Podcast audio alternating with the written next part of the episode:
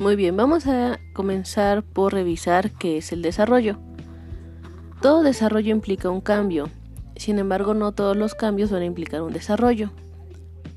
El cambio es una diferencia en algo o en alguien, puede ser persona o cosa, que ocurren de un momento a otro y este va a ser aleatorio. Por ejemplo, un cambio de conducta un cambio de conducta, vamos a suponer eh, que tenemos a un adolescente, ¿no? Que normalmente pues tienen estos cambios ante una situación que le frustra o a una discusión con una amiga, con su novio o con su novia. Eh, y vemos un cambio en su conducta, que de estar contenta pasa a estar enojada o pasa a estar muy alegre. Sin embargo, eh, este es un cambio que va a ser de un momento a otro y va a ser aleatorio, no todas las situaciones me van a generar el mismo cambio. Mientras que el desarrollo va a ser un proceso sistémico, esto quiere decir que va a ser coherente, de cambios adaptativos en el comportamiento.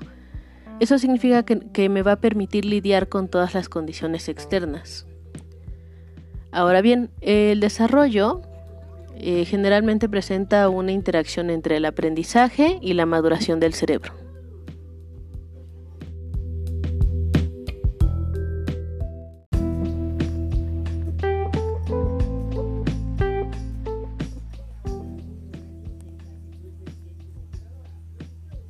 Vamos a revisar dos autores principales en el estudio del desarrollo del adulto.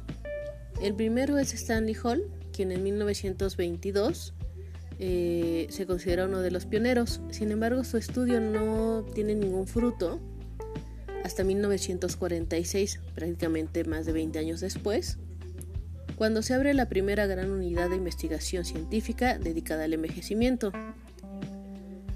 Es también importante mencionar que el desarrollo humano no, no se considera solamente por etapas, no es como que solamente tenga yo desarrollo durante la infancia o durante em, la adolescencia, que es como algunos autores en algún momento lo llegaron a, considerar.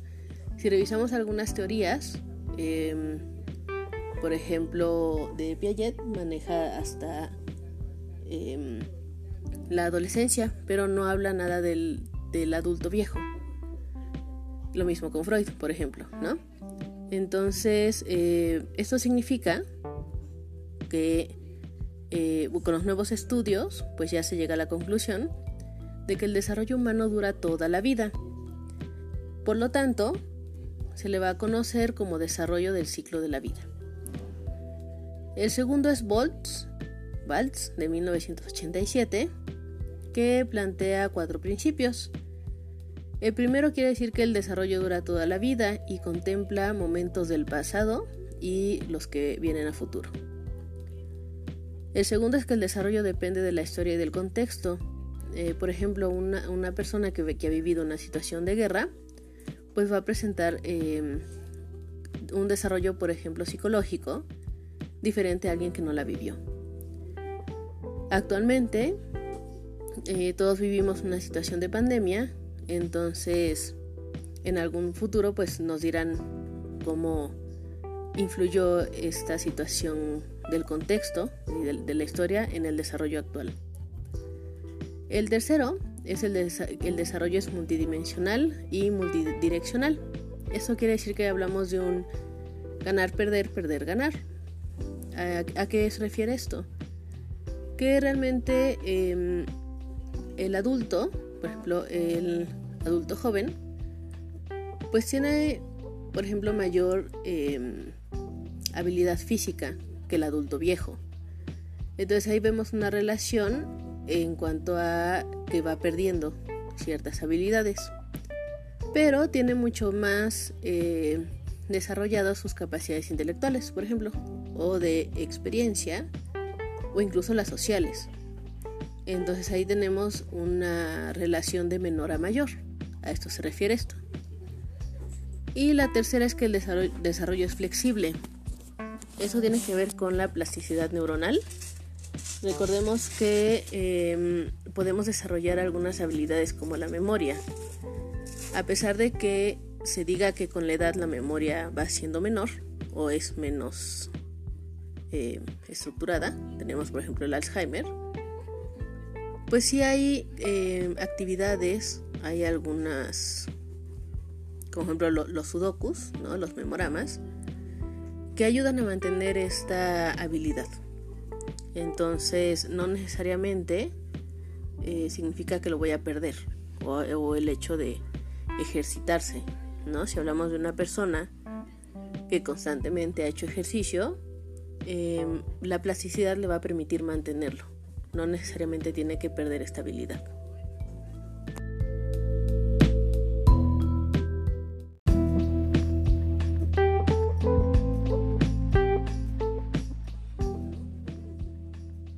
Vamos a revisar ahora los aspectos del desarrollo. Eh, vamos a manejar cuatro. El primero son los aspectos físicos. Este tiene que ver con la salud y con habilidades motoras, por ejemplo. Esto lo relacionado al movimiento del cuerpo. Eh, la segunda son los cambios cognitivos o el desarrollo cognitivo, que tiene que ver con la memoria y con la inteligencia. El tercero es el desarrollo en la personalidad. Este se refiere a la forma única en la que cada persona interactúa con el mundo, eh, la forma en la que expresa pensamientos y emociones. en pocas palabras es la forma en la que yo voy a reaccionar ante mi entorno. Y el cuarto, el cuarto se refiere al desarrollo social. Este se relaciona con las relaciones interpersonales y el estilo de vida y el trabajo. Ahora, estas, estos cuatro aspectos van a estar interrelacionados. No podemos separar una de la otra. Eh, yo no puedo decir que la persona solamente tiene aspecto físico, de personalidad y social, y hacer a un lado el cognitivo. Eh, a la persona se le va a ver como un todo desde estas cuatro áreas.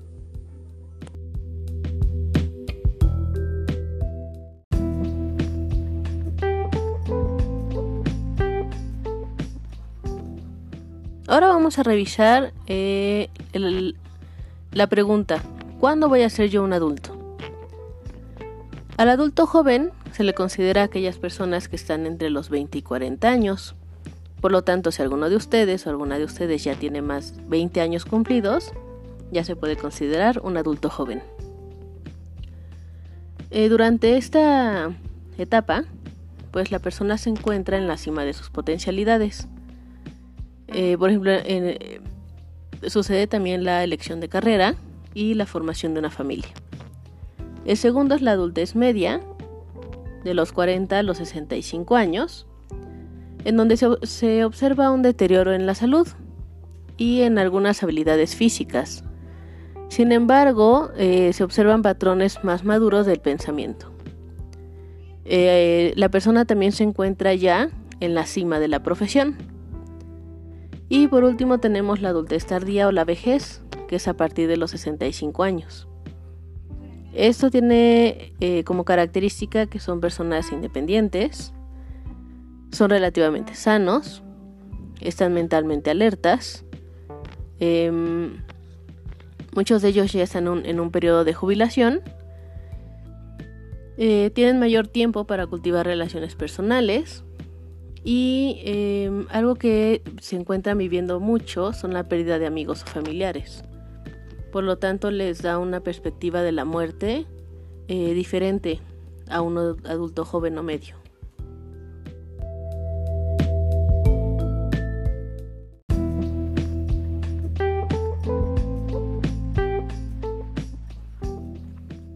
Vamos a revisar ahora qué significa la edad.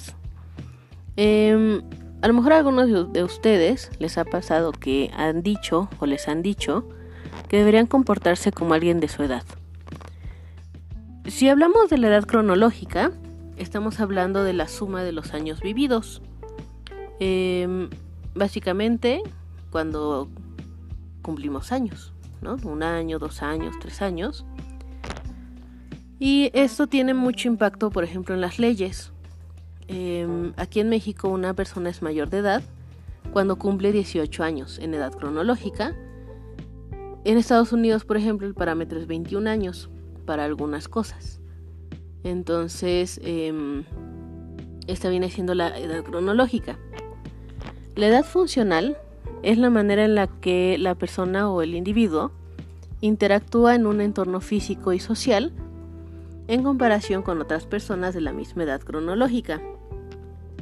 Es cuando eh, vemos, por ejemplo, a una persona de 60 años, pero que tiene las características de una persona de 40, de 50, ¿no?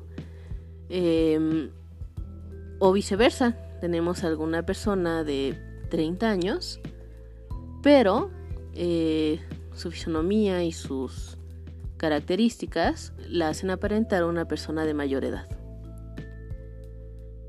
Eh, la siguiente es la edad biológica. Esa tiene que ver con las condiciones físicas de la persona. Se considera mucho el funcionamiento de sistemas vitales.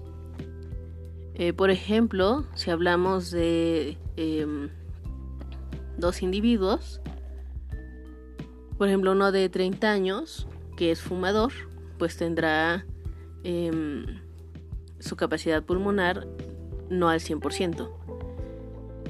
Por lo tanto, no va a coincidir con su em, edad cronológica o funcional.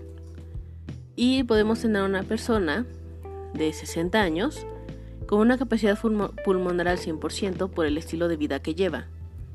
Entonces, aquí vamos a hablar de la edad biológica. La siguiente es la edad psicológica, que se refiere a cómo se enfrentan hacia los retos del entorno, hacia un divorcio, hacia una muerte, hacia alguna meta. Em, por ejemplo, vemos de repente adultos, medios adulto joven, con comportamientos que pertenecen a edades de 8 o 9 años. Entonces aquí estamos ya hablando de una edad psicológica.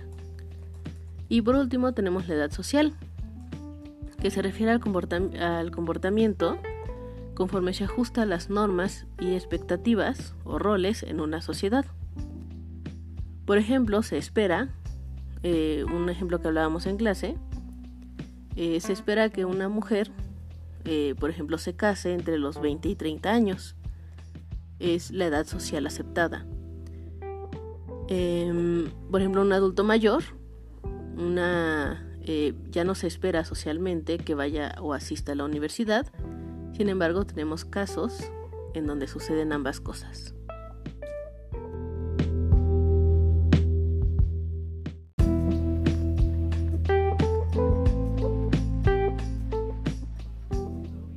Vamos a revisar ahora las influencias en el desarrollo adulto y de la vejez. La primera es la influencia de la herencia, que tiene que ver con toda la genética que em, viene de mi familia. La segunda tiene que ver con el ambiente y con el entorno que me rodea. Esto se refiere al género, a la raza, a la cultura, al nivel socioeconómico Em, por ejemplo, cómo va a influir a nivel cultural en mi desarrollo el hecho de que yo sea em, una mujer o un hombre en un país como México. Estamos hablando de una influencia del ambiente en el desarrollo de la persona. También contamos con las influencias normativas, que son aquellas que le suceden a la mayoría de las personas en ese rango de edad como ya habíamos mencionado, el ejemplo de la jubilación, ¿no? Se espera en un rango de, edad de los 65 años, más menos.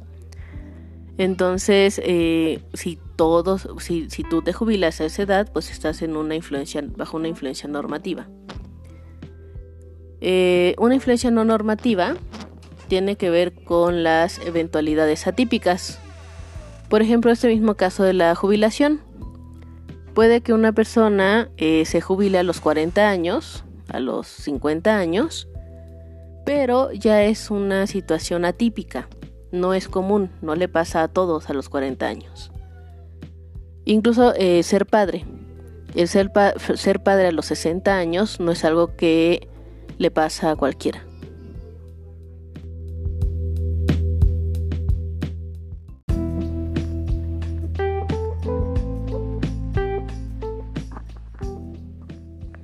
Vamos a revisar ahora el enfoque bioecológico de Uri. No voy a pronunciar el apellido porque seguramente, lo voy a hacer mal y mejor así. Uri, enfoque bioecológico. Aquí prácticamente lo que nos quiere mostrar em, es que la persona o el individuo va, conforme va creciendo o se va desarrollando, va teniendo más sistemas o más círculos. Por ejemplo, de un niño, de un bebé, su primer sistema es su familia. Y es el único sistema que tiene. Conforme va creciendo, por ejemplo cuando asiste al preescolar, ya tiene un segundo sistema, que es la escuela. Entonces tiene sistema familia y sistema escuela. Estamos hablando ya de los microsistemas. Em, y conforme se va a ir desarrollando, va a ir teniendo más sistemas, por ejemplo, el sistema de salud, también lo menciona ahí, eh, un sistema de gobierno, o sea, ya va siendo más consciente, ya va siendo más consciente de los sistemas que le rodean. Y así vamos a ir creciendo, por ejemplo, al mesosistema y al exosistema. Y acá en la persona, también como va adquiriendo más sistemas o más círculos donde se desenvuelve, sus círculos también van adquiriendo, se van relacionando entre sí.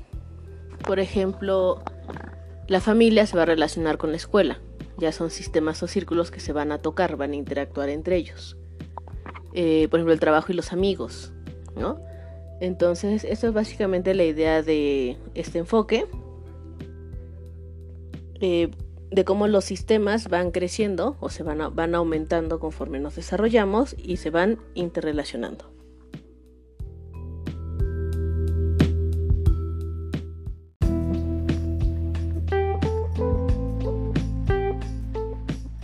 Por último, vamos a revisar el tema en relación a la discriminación. Los adultos mayores, sobre todo el adulto viejo, tiende a presentar algunas eh, situaciones de discriminación, por ejemplo, en el trabajo.